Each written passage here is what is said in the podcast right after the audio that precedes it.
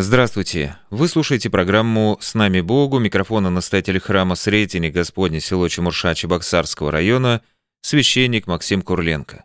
Сегодня в программе мы будем говорить о мыслях, о том, как мысли могут влиять на наше состояние, какие мысли от Бога, какие от бесов, о том, что нужно быть внимательным к мыслям, приходящим в наше сознание.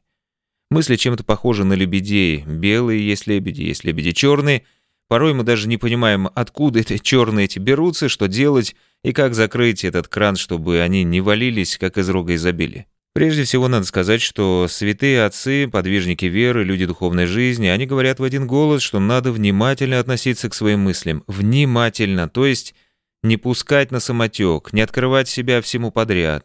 Надо учиться фильтровать впечатления, мысли, которые мы получаем извне. То есть через глаза, через уши, через запах, а запахи тоже могут нести с собой багаж мыслей, эмоций, воспоминаний не меньше, чем звуки или там визуальные отпечатки.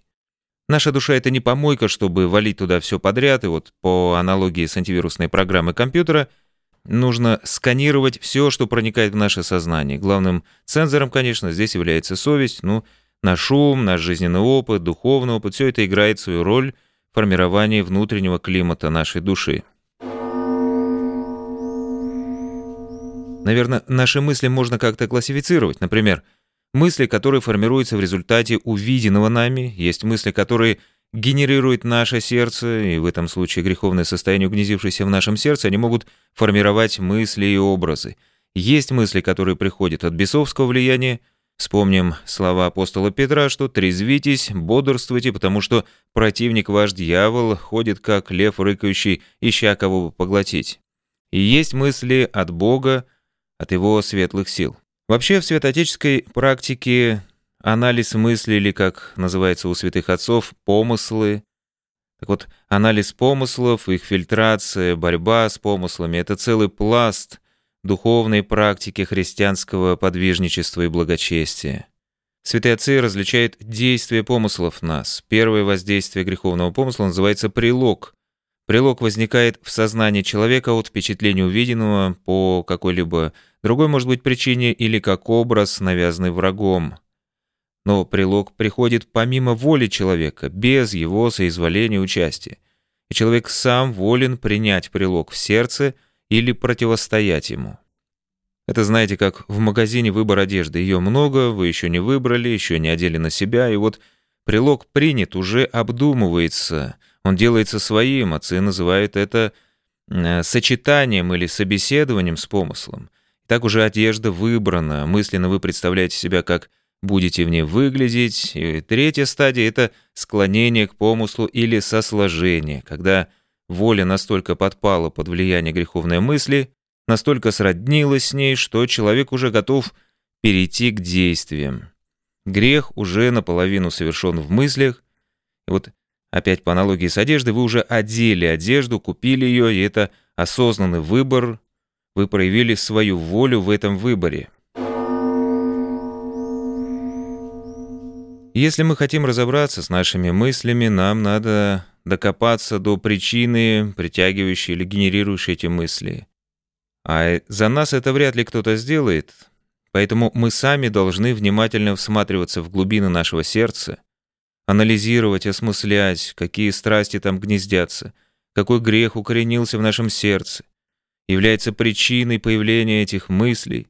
И вот нужно, безусловно, бороться с грехом, и тогда мы победим мысли, которые являются следствием, в основном следствием этого угнездившегося греха. Итак, первый пункт — это грех в нашем сердце, а второй — это среда, в которой мы находимся. Как говорится, невозможно пройти по грязи, не выпачкать ног, невозможно с утра до вечера валяться у телевизора, пропуская через себя кучу разных впечатлений, эмоций, целого набора греховных страстных переживаний, впечатлений и при этом остаться с незамутненным духовным оком, с чистым сердцем, светлой душой.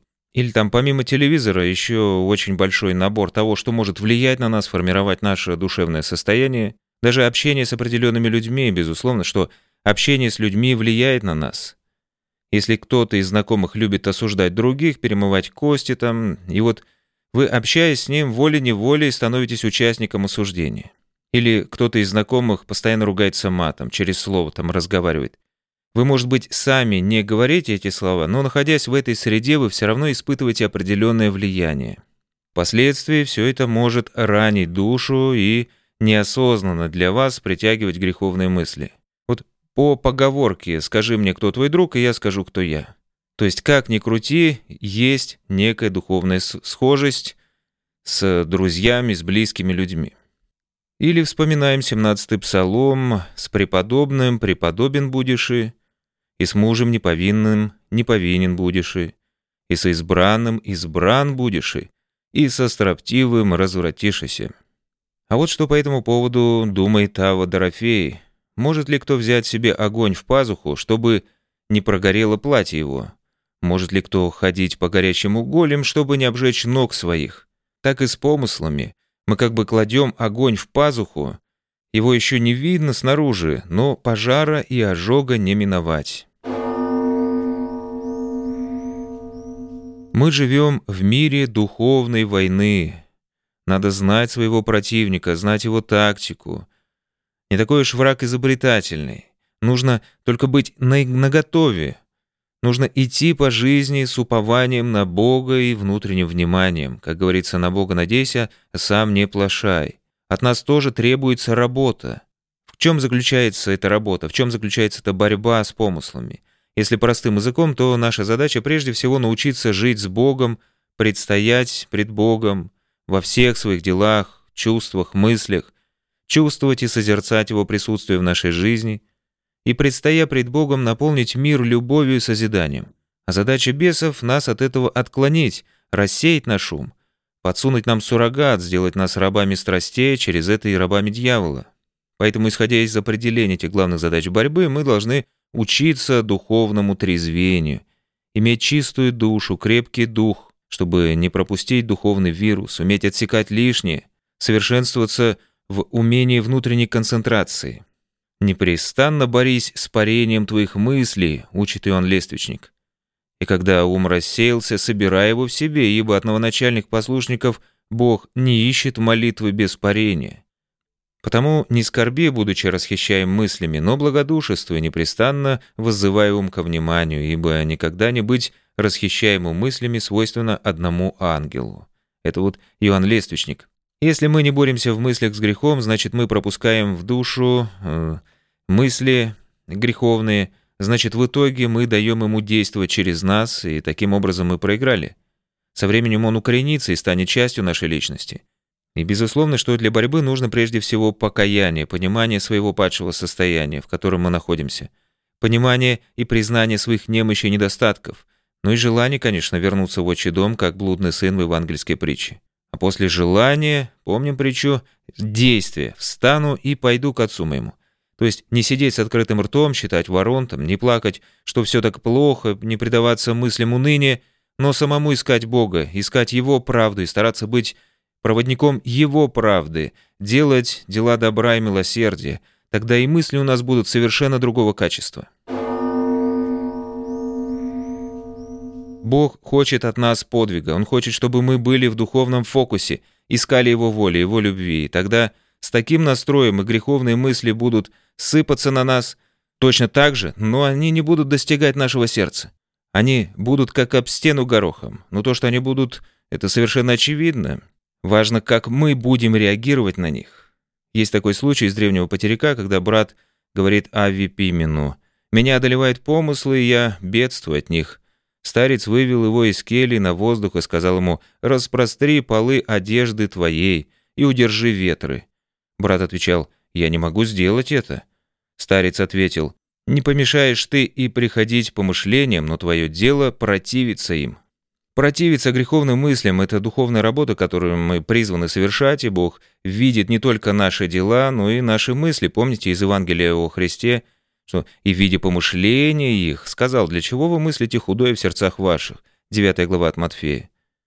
Христос ставит нравственную планку очень высоко, и если мы хотим жить в Его любви, быть Его учениками, войти в Его Царство, то мы должны соблюдать чистоту своей души, своего ума и, соответственно, мыслей. Учение Христа не затрагивает только поступок, как ветхозаветный закон, он говорит о чистоте мыслей. 15 глава от Матфея «Не то, что входит в уста, оскверняет человека, но то, что выходит из уст, оскверняет человека». Или 5 от Матфея Вы слышали, что сказано древним не прелюбодействуя. Я говорю вам, что всякий, кто смотрит на женщину с вожделением, уже прелюбодействовал с нею в сердце своем. А вот что пишет одной монахине Макарий Оптинский. «Можно ли быть без брани, находясь в воинстве духовном?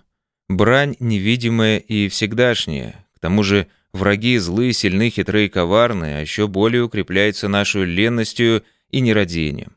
А больше всего гордостью, через которую имеет сильный дерзкий приступ.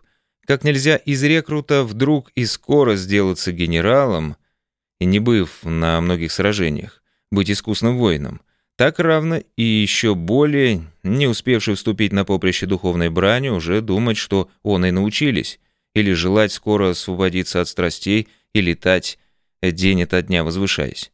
Не думай о себе, что будто бы ты уже научилась духовной брани. Нет.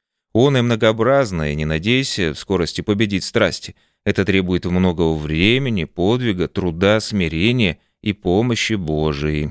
Давайте попробуем поразмышлять о том, как влияет греховные мысли на человека и что происходит с его душевными силами, с умом, с настроем. Во-первых, греховные мысли становятся источником для злых дел. Дела, то есть сначала мысли, потом дела. Потом они скверняют душу, опустошают ее, делают ее немощной. И святителя Тихона Задонского, цитата, «Что у тела члены, то у души мысли. Немощно и болезненно тело, когда болят его члены» немощной душа, когда у нее плохие мысли. Душа через греховные помыслы попадает в плен и становится неспособной к добру, если эти греховные помыслы укоренятся. Опять же Тихон Задонский пишет, «Бедная душа, благородное создание страстными помыслами, как человек в темнице сидящий, узами связанный, не может свободно делать добро». Святитель Игнатий Бринчанинов пишет, пагубна мысль ложная. Она вводит в душу омрачение, делает ее пленницей зла. Итак, эти мысли еще лишают нашу душу спокойствия. Душевные силы растрачиваются. Преподобный Фрем Сирин пишет, злые мысли утомляют душевные силы человека и придают душу печали. Печаль же расстраивает впадших в нее. И вот, находясь в таком состоянии тоски и расплесканности душевных сил, человек не приносит духовных плодов, то есть Духовная жизнь становится бесплодной. Тихон Задонский пишет. Как выросшие на дереве негодные сучки от дерева отымают сок и бесплодным его делают и сушают, так и злые помыслы, когда вначале не пресекаются, внутреннего духовного человека в изнеможение приводят, бесплодным делают и душу человеческую и сушают. Если кто принимает в сердце неправедные мысли, то Пути его не будут успешны, это свидетель Иоанн Златоуст. Греховные мысли влияют на память, на концентрацию и вообще на способность ума. Люди, подверженные страстям, они становятся зациклены на страсти, на греховных, на, на этих мыслях. И эти мысли, безусловно, влияют на волю и на чувства. Обычное наше состояние таково, опять же Тихон Задонский пишет, мысли блуждают туда-сюда и Чувства и желания хоть и колышутся, но без определенного направления, так бывает сплошь и рядом. Иногда целые дни проходят так. Мысли эти бывают большей частью суетные, прикрепляются к текущим житейским делам и подручным занятиям. Между ними часто проторгается пустомыслие мечтания неизвестно о чем. Пустые и суетные мысли толпятся большей частью на поверхности души и лишают ум сосредоточенного внимания – столь нужного в деле управления собой. Вот именно этого внимания я желаю всем э, радиослушателям нашей программы, внутренней концентрации и, конечно, помощи Божией. На этом наша программа подошла к своему завершению. У микрофона был настоятель храма Сретения Господня село Чемурша Чебоксарского района, священник Максим Курленко. До свидания, до скорых встреч. Просвети сияние пришествия Твоего Христе, и освети вы крестом Твоим мира концы, сердцам просвети светом Твоего богоразумия, православно Тебя.